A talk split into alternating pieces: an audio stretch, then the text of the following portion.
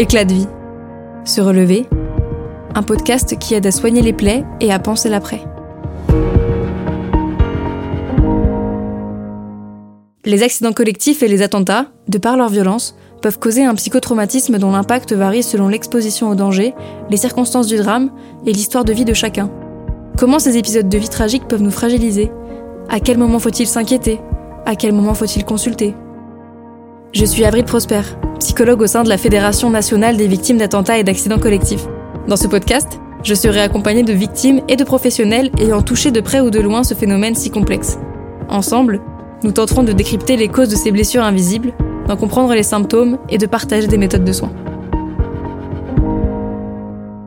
Bonjour à tous, bienvenue sur le podcast de la FENVAC, euh, Éclat de vie. Aujourd'hui, on est accueilli par Caroline Mayer qui est psychologue, psychothérapeute et qui pratique l'art-thérapie et qui va du coup pouvoir nous expliquer en quoi consiste euh, cette, euh, ce type de prise en charge. Bonjour Caroline. Bonjour. Merci de nous avoir accueillis ici. Qu'est-ce que c'est finalement l'art-thérapie?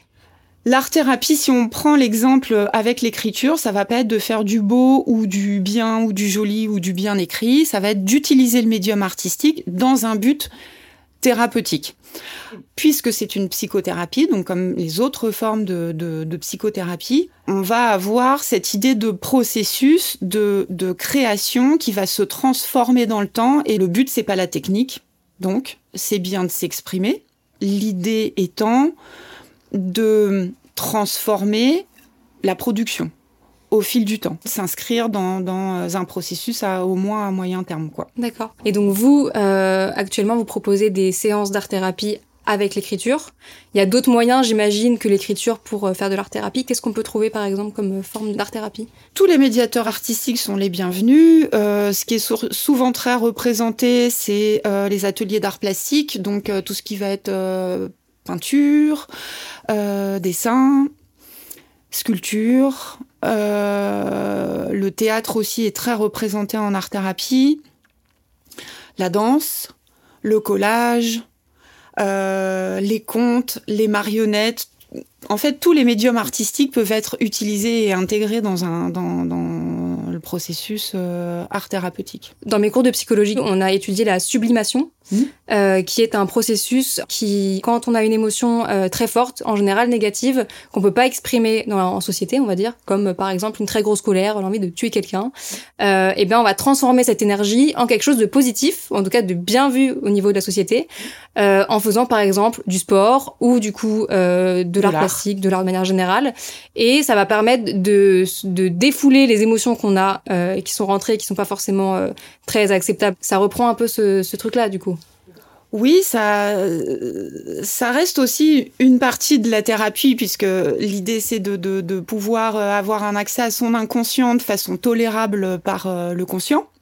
Donc la sublimation, elle aide à ça puisque l'art va venir transformer ce qui est pulsionnel et ce qui n'est pas acceptable euh, en un, une production qui va l'être parce qu'il y a le filtre euh, de la fiction et de la créativité l'art-thérapie va être efficace et va trouver aussi son, intérêt thérapeutique euh, dans ce qui va se passer avec le groupe.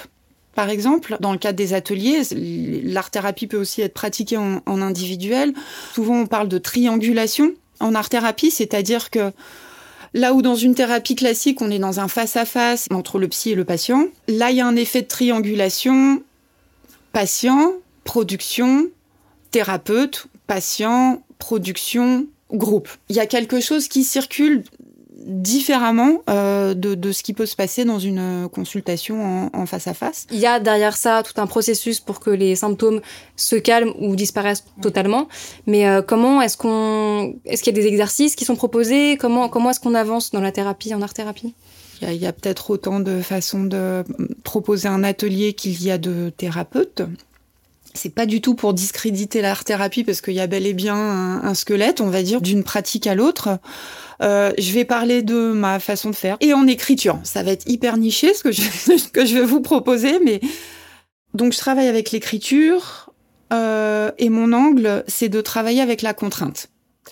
Ça peut paraître euh, comme ça un peu paradoxal, surtout dans le travail avec les victimes, hein, euh, et avec les patients qui sont traumatisés. Il euh, n'y a pas contrainte plus forte qu'un événement traumatique.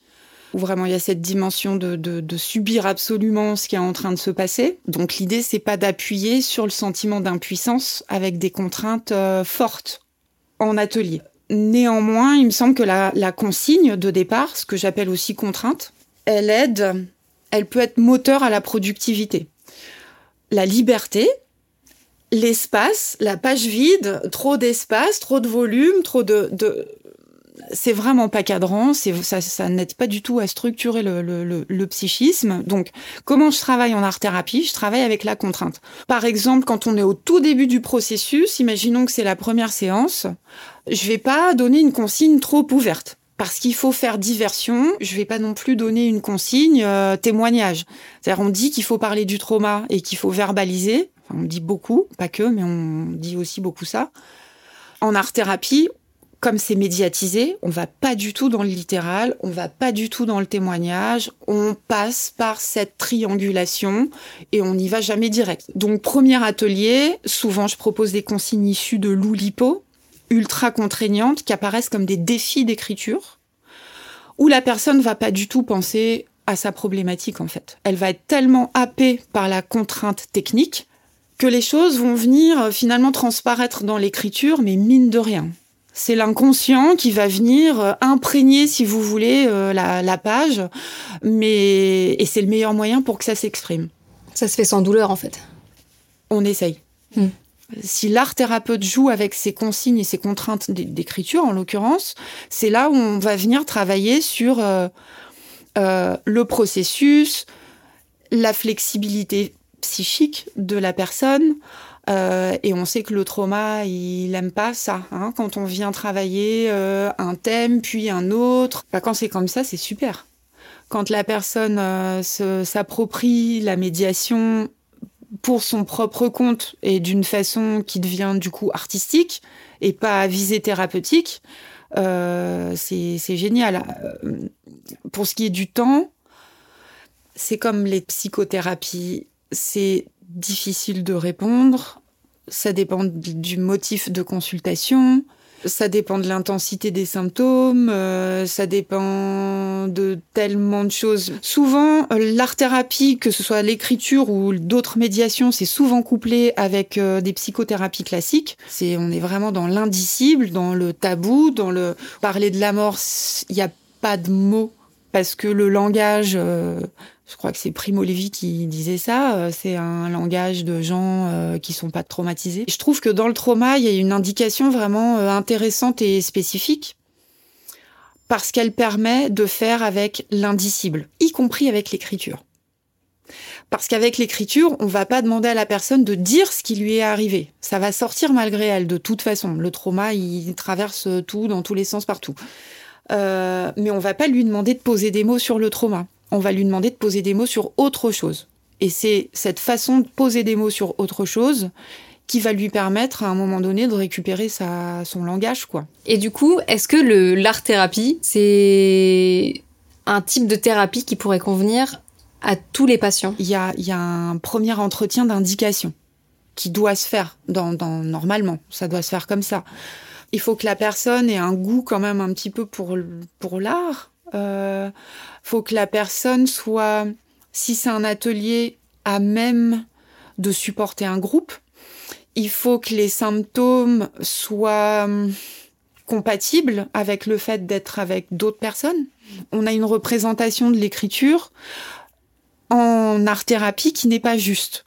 On s'imagine que euh, on va retourner à l'école, qu'il peut y avoir un truc comme ça, un peu rébarbatif. Euh, euh, voilà, donc il y a beaucoup de choses à, à prendre en compte dans l'indication pour pour la médiation. Et puis il peut y avoir aussi des surprises. Donc faut poser le truc tout de suite et dire on n'est pas à l'école. Il y a des choses à expliquer à, à ce premier entretien avant de se lancer dans le processus. D'accord.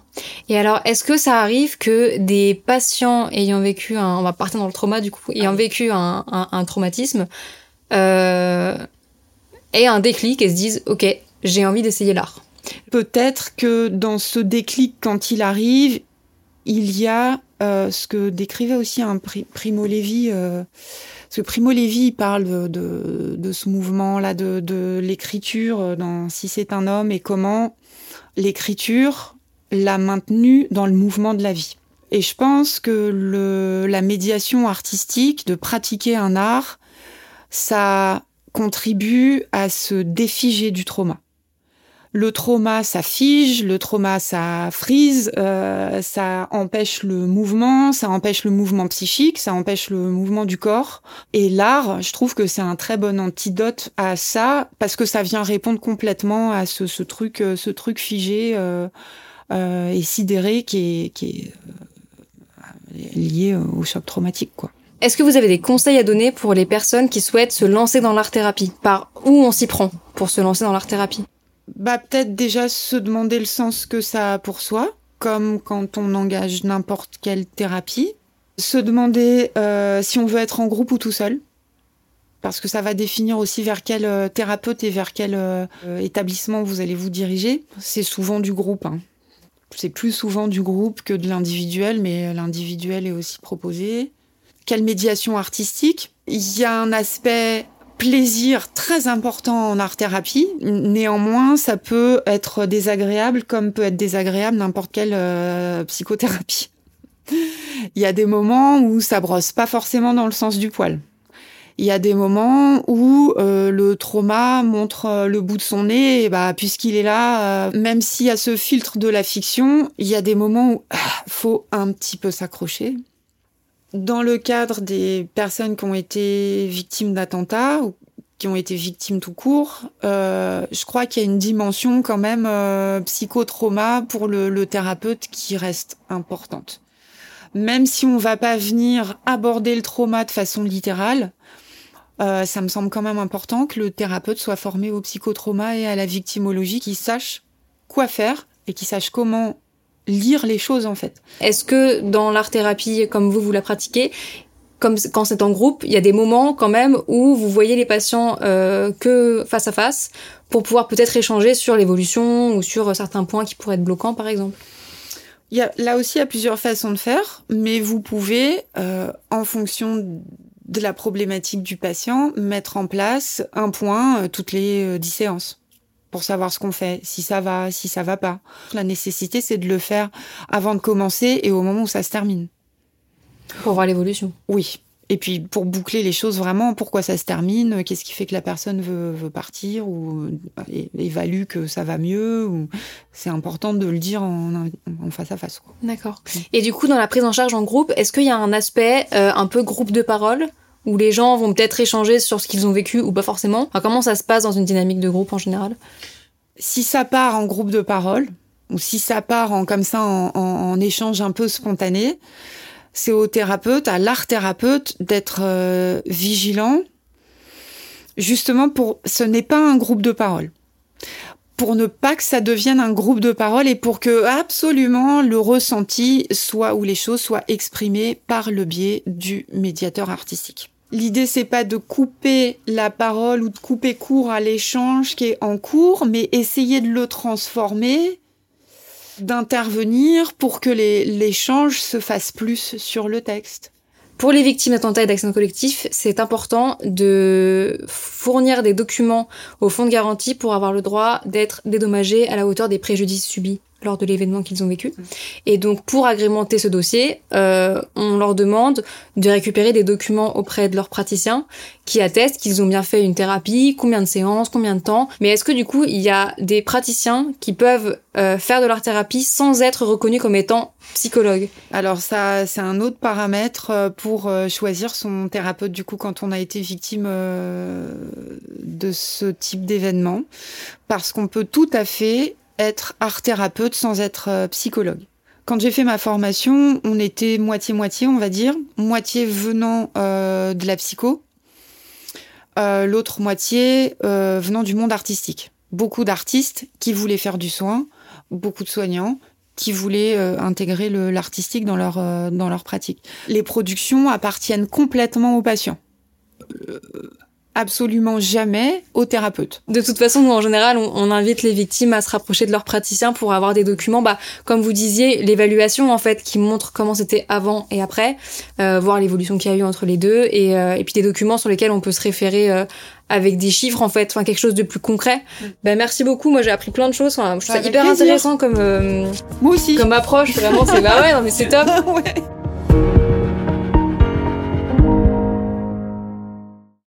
Attention, les informations partagées au fil de ce podcast ne sont en aucun cas un outil d'autodiagnostic ou de soins. Le recours à un professionnel est donc vivement recommandé. À la suite d'un événement traumatogène, il est important de rester attentif aux troubles pouvant intervenir sur le plan psychique ou physique. La FENVAC peut vous orienter vers des praticiens habilités à répondre à vos besoins. En cas d'urgence, contactez le 15.